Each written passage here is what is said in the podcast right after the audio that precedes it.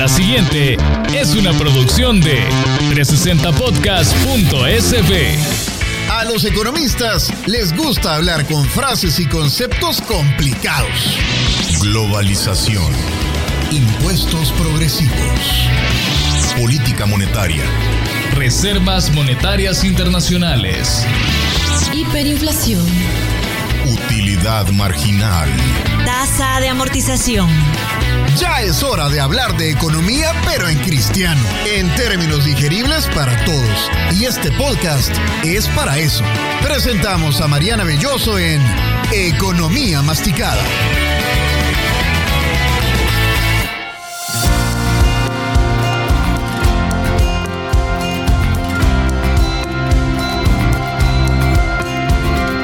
Bienvenidos a un nuevo episodio de Economía Masticada, su podcast donde tratamos los temas económicos de manera más simple para que todos las podamos entender. Soy Mariana Belloso, periodista especializada en economía, y le recuerdo que este espacio es gracias al sistema Fede Crédito. Realiza fácilmente tus operaciones financieras. Acércate a nuestros puntos de atención o acceda a los canales digitales del sistema Fede Crédito. Este episodio tiene como título Ponga en orden su negocio, parte 2. Como recordarán, la semana pasada hablábamos con un especialista de la contabilidad y las finanzas para que nos llevara en un paso a paso de cómo podemos empezar a ordenar nuestros negocios.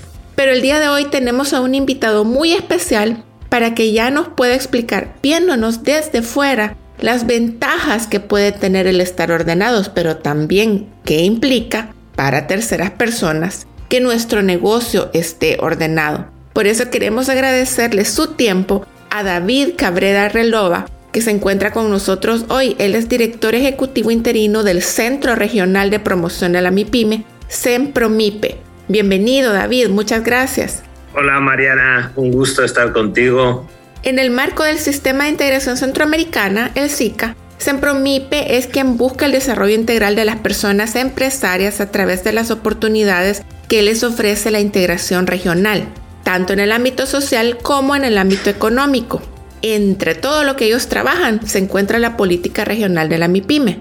Sempromipe también se dedica al fortalecimiento de programas o instancias nacionales de apoyo a la MIPE, tanto para entidades privadas como para proveedores de servicios y municipalidades. También trabajan directamente con MIPYMES en proyectos pilotos, coordinando con actores locales o con actores regionales. Así que vamos a aprovechar que tenemos a David acá y le vamos a preguntar desde su perspectiva, ¿qué debe hacer una MIPYME para poder ordenarse? Gracias Mariana. Pues mira, lo primero de todo es tener un plan, es tener un plan de trabajo, de tener un modelo de negocio bien estructurado, saber cuál es el valor que aporta esa empresa al mercado, al entorno, al municipio, a la comunidad, o al país eh, y cómo, cómo diferenciarse, ¿no? Saber dónde vender, saber tener claros cuáles son sus procesos de, fabricación, de, cómo gestionar la empresa. Eso es lo primero, ¿no? Para ordenarse hay que tener un plan de trabajo, ¿no? Mira, puede ser un plan estratégico, puede ser un plan de marketing, pero al final debe ser una ruta de trabajo que te permita ir mirando hacia el futuro más inmediato de tu negocio no necesariamente hacia el largo plazo, porque como tú sabes, los entornos son muy cambiantes. Entonces, para ordenarse, tener un buen plan. Y Ese es el mejor inicio. ¿En la experiencia de ustedes es común que las MIPEMES tengan un plan o es una de las áreas en las que necesitan apoyo?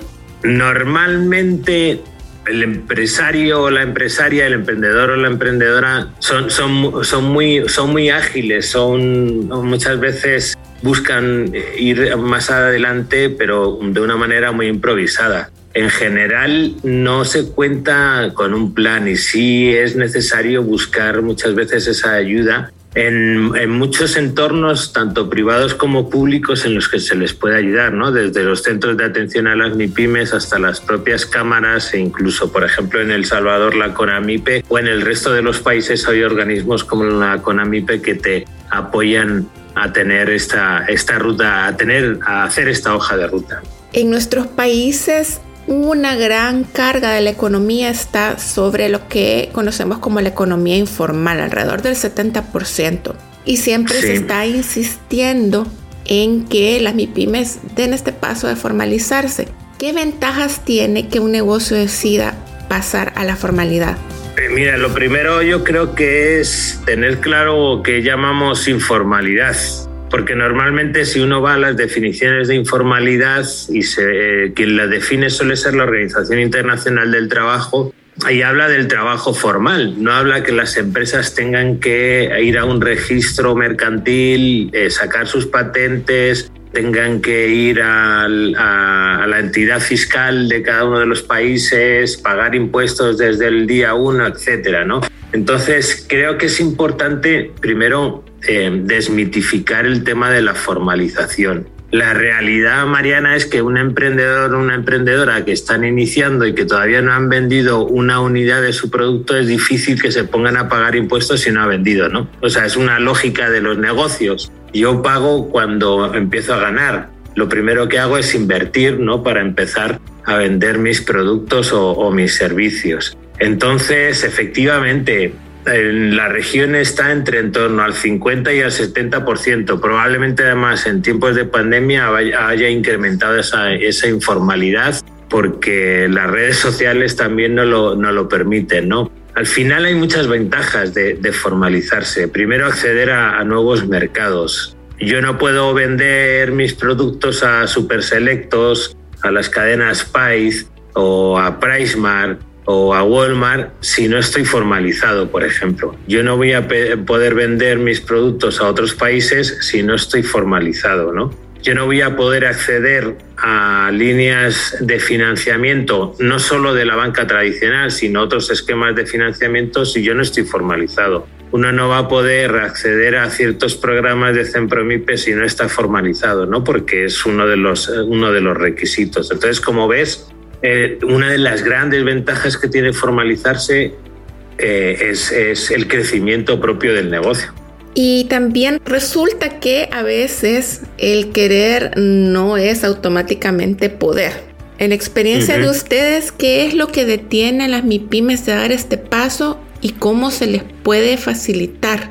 Bueno, primero la mayoría de los países la tramitología, los tiempos y los costos de, de ese proceso de formalización, ¿no? Es decir, el tener que contratar, sí, tener que contratar a un abogado, una abogada, eh, los requisitos que puede haber para y todo el papeleo que, que, que tiene que hacer un emprendedor o una emprendedora que no necesariamente sabe cómo hacerlo, cómo rellenarlo de la manera más óptima. Si nos vamos además, Mariana, a entornos más rurales, se hace más difícil, ¿no? Porque no hay, no hay una ventanilla en la municipalidad o muchas veces se tiene que ir a la, a la capital a hacer estos registros. Entonces se hace, se hace muy cuesta arriba, ¿no? El Consejo Directivo de Centromipe tiene muy claro que hay uno de los eh, focos en los que se tiene que trabajar en cada uno de los países y es en mejorar los marcos regulatorios las políticas, las leyes que hacen más accesible a los emprendedores, emprendedoras, empresarios y empresarias acceder a, lo, a, la, a la, parte de formalización. ¿no? Eh, muchas veces, Mariana, es el mismo trámite para una multinacional que para una empresa chiquita de un rincón de una comunidad. ¿no? Entonces ahí hay una, hay una descompensación, ¿no? la balanza no está, no está equilibrada. Los mismos trámites y el mismo costo, David. Sí, sí, sí, sí, sí, sí. O sea, tú te, lo mismo te cuesta abrir prácticamente una sociedad anónima o que llegue una multinacional a uno de nuestros países y abra su empresa, que lo tengas que hacer tú o yo o Evelyn, en, o sea, lo mismo. ¿Qué se está haciendo desde las instancias regionales para mejorar esta situación? Bueno, desde las instancias regionales estamos ayudando a, a buscar las buenas prácticas y identificar junto con las autoridades eh, MIPIMES de los ocho países donde, donde podemos apoyar. ¿no? Se lleva haciendo ya desde, desde hace muchos años. La iniciativa SICA Emprende que inició en el 2014 ha ayudado a que los países puedan desarrollar leyes, políticas y estrategias relacionadas con el emprendimiento y la MIPYME que precisamente trabajen en dar condiciones de una manera ventajosa a, las, a las personas que emprenden, ¿no? Y, por ejemplo, hay países que dan un, dan un espacio de tiempo de dos años para empezar a pagar impuestos mientras tú esos dos años empiezas a hacer más dinámica tu operación y empiezas a vender y empiezas a hacer más sólido tu modelo de negocio, ¿no? Hay países que están generando sus ventanillas únicas, todos los trámites los puedes hacer online y de manera gratuita, ¿no? Entonces, hay, hay, hay muchas, eh, muchas cosas que se están haciendo muy bien en ese entorno. Prueba de ello, además, Mariana, es que en los últimos 13 años han incrementado como en un 230% las empresas formalizadas en la región, ¿no? Y no nos queremos ir sin que antes nos cuente los programas específicos que ustedes están ofreciéndoles a las MIPIMES y qué requisitos tienen que cumplir para tener acceso a estos. Bueno, nosotros tenemos y trabajamos varios programas dependiendo de la etapa en, el ciclo de desarrollo empresarial que esté la empresa. ¿no? trabajamos desde emprendedores hasta empresas que están en su proceso de, exportación y todo lo, toda la, intervención y el desarrollo que, que hay que acompañar a las empresas en todas esas etapas. ¿no? Lo hacemos en tres vías, en temas de capacitación y, generación de competencias, en temas de acompañamiento y asistencia técnica precisamente en ese crecimiento. Y la tercera, que, es la que cierra ese círculo virtuoso para hacer que las empresas sean más competitivas y crezcan de una manera más rápida y sostenible, es el tema del financiamiento. Eh, y el acceso al financiamiento que tú sabes, Mariana, que es uno de los de las barreras más grandes que tienen nuestras empresas en la región y que te invito a que hagas también un podcast para el tema del financiamiento.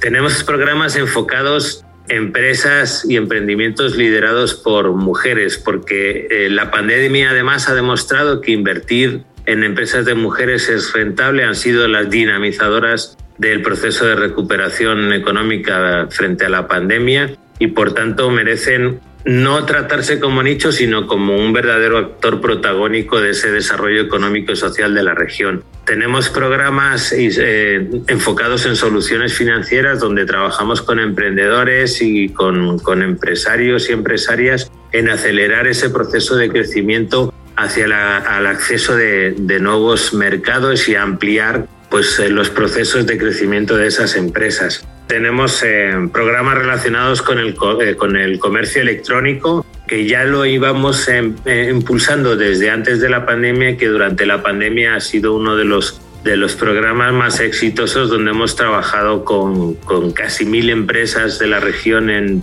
potenciar el uso del comercio electrónico como uno de los canales de diversificación y de, y de crecimiento y de recuperación. al final, lo que queremos es precisamente impulsar todas estas iniciativas en términos de política pública, en términos de asistencia, en términos de apoyo, que, permitan mejorar ese, ese crecimiento de las empresas. Y lo hacemos como bien decías al principio, a través de las entidades públicas y en este caso las que representan CEMPROMIPE, que son las altas autoridades MIPYME de, de, los ocho países, y también con entidades privadas, ya sean cámaras, ya sean promotoras de comercio, ya sean universidades o ya sean otras eh, fundaciones, precisamente para hacer más grande ese esquema de, y, y escalable ese esquema de intervención. ¿Y a dónde lo pueden ver? Lo pueden ver todo, Mariana, en, nuestra web, en sempromipe.org. Me imagino que esa es la pregunta más recurrente. ¿A dónde? ¿A dónde encuentro? ¿Qué tengo que llevar? ¿Qué busco?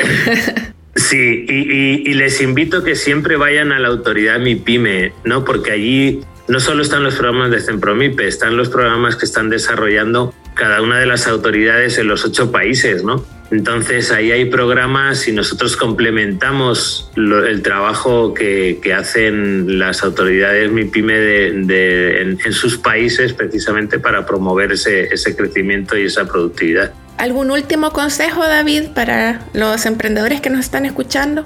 Que busquen ayuda siempre, que googleen, que, que busquen y pregunten, que no hagan la guerra por su cuenta solo, que busquen otros emprendedores, otras emprendedoras, empresarias, se junten, pero que precisamente a partir de ahí eh, suceden muchas cosas, ¿no? Pero siempre estén informados, busquen apoyos, busquen iniciativas que las hay y muchas y cada vez las hay más para precisamente empujar sus negocios. Ya ven, no hagan la guerra solos. Ese es el consejo de David Cabrera Relova, director ejecutivo interino del Centro Regional de Promoción de la MIPIME Promipe, a quien le agradecemos su tiempo hoy.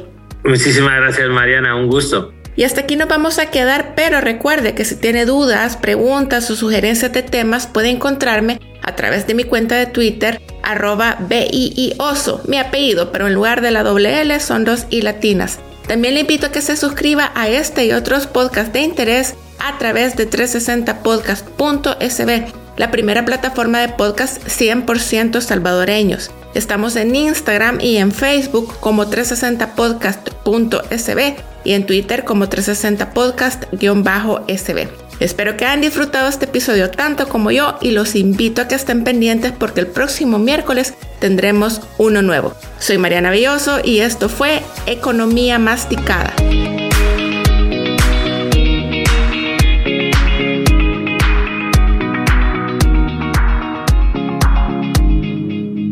Esta fue una producción de 360podcast.sb.